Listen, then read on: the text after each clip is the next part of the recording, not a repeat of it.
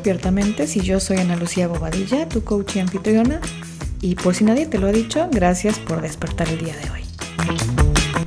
Estamos a 70 días del 2024 y hoy de nuevo vamos a conversar respecto a los amigos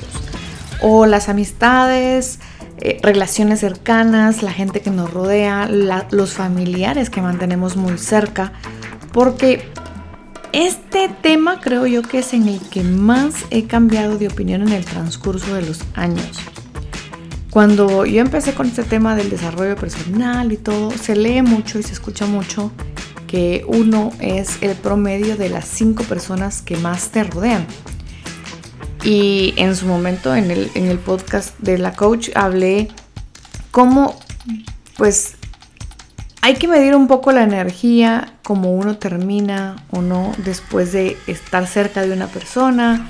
y determinar, hasta un ejercicio hice de cómo determinar este, cómo se siente uno y cuál es el promedio que tenés tú respecto a las personas que están cerca de ti. Y si bien el ejercicio es valioso también para entender nuestras relaciones y el intercambio de, Sí, el intercambio energético, el, intercambio, no sé si de vibras, pero el intercambio de emociones al estar cerca de algunas personas me, parece que sí es importante evaluarlo y entenderlo. También creo yo que en algún momento se vende esta idea de que entonces si yo quiero tener dinero me tengo que juntar con cinco personas que tengan mucho más dinero que yo.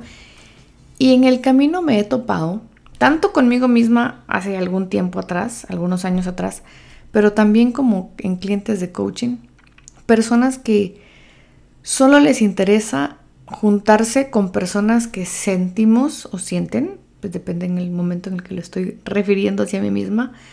que está de acuerdo en la etapa en la que estamos viviendo, en, un, en una etapa en la que podemos decir, ah, está como yo o mejor, ¿verdad? Porque no queremos entre, esa, entre ese promedio alguien que nos baje ese promedio, ¿verdad? O alguien que, del cual no nos está aportando. Y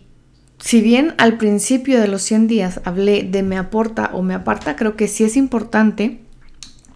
saber que no todas las personas me van a aportar de la misma manera. Sí, y también si hay personas que me van a apartar porque no quieren que yo mejore o no comprenden que yo mejore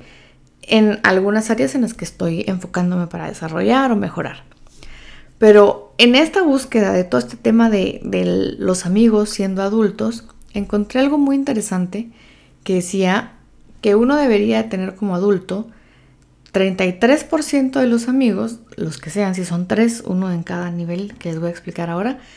pero decía, 33% de los amigos deben de estar arriba de, lo que uno está, arriba en el área en la que uno quiere crecer. 33% de los amigos van a estar en el mismo nivel que yo y 33% de los amigos van a ser amigos a los cuales yo voy a ayudar. Me encantó que, fuera esa distribución y se las quería compartir porque la explicación de esto es, si yo solo tengo amigos que están en mi mismo nivel de lo que sea que estoy tratando de desarrollar, si solo tengo amigos que están en ese mismo nivel, pues no tengo amigos que me estén retando, sino son amigos que nos vamos a mantener entre todos en ese mismo nivel. Y no es que esté mal, pero si yo quiero mejorar en esa área, necesito personas a mi alrededor que me impulsen. Pero sí son necesarios tener personas que están con el quien compartir esa jornada y no solo estar siempre eh, viendo hacia arriba y sintiéndome hasta abajo en esa, en esa mm, pues, escalera y que solo yo estoy aprendiendo porque entonces no comparto mis lecciones y mis aprendizajes con las personas que están en el mismo nivel, en el mismo nivel de aprendizaje en el que yo estoy. Si todas las personas están abajo, yo me mantengo rodeada de personas a las cuales yo estoy ayudando todo el tiempo y no tengo personas que están al mismo nivel que yo, en las mismas circunstancias que yo o, mejores, pues solo estoy personas con las que estoy, solo estoy con personas con las que estoy ayudando porque me vuelvo también un poco dependiente de esa validación que me da ayudar a los demás porque necesito sentirme necesitada y no estoy en un plan de admitir que a veces yo también necesito ayuda. Esto va un poquito alineado a una frase que escuché de si yo soy la persona más inteligente en, el, en la reunión, primero probablemente no sea la persona más inteligente y segundo pues hay que empezar a tener otros círculos que me reten y me estimulen también a pensar más allá de lo que yo sé y de lo que yo conozco. Y también si solo tenemos personas que están hacia arriba en un nivel superior al que yo tengo, pues habla de que solo quiero recibir conocimiento, recibir, recibir, recibir, y no estoy en un lugar ni en una posición en la cual yo pueda aportar. A mí me gustó mucho, me parece que es algo muy interesante, me parece que es importante conocer personas que estén en todos los niveles de aprendizaje, de conocimiento, de desarrollo, y uno no es más ni menos por estar en una etapa específicamente. Creo que cada quien va creciendo en sus etapas, en sus formas, en sus ritmos. El, el, problema muchas veces es creer que porque yo estoy creciendo de una manera y a un ritmo, los demás tienen que crecer de la misma manera y a ese mismo ritmo y en las mismas cosas que yo y que lo que me funcionó a mí le va a funcionar fijo a todos los demás y creo que no es así. Entonces, analicen sus círculos de amistades, de relaciones cercanas, familiares, de trabajo y empiecen a darse cuenta en qué, en qué categoría. No quisiera decir clasifiquemos a la gente y etiquetémosla y pongámosle una nota. Porque no se trata de eso, pero se trata de entender, ok, quiero mejorar hacia un área. ¿Dónde están en esa área en la que estoy buscando crecer? ¿Dónde están las personas que me rodean? Y si no están en ningún lado, porque tal vez las personas que me rodean no les interesa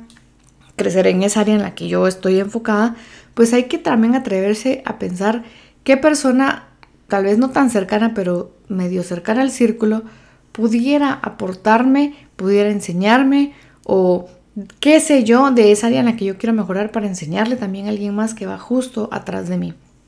Esto me recuerda también a algo que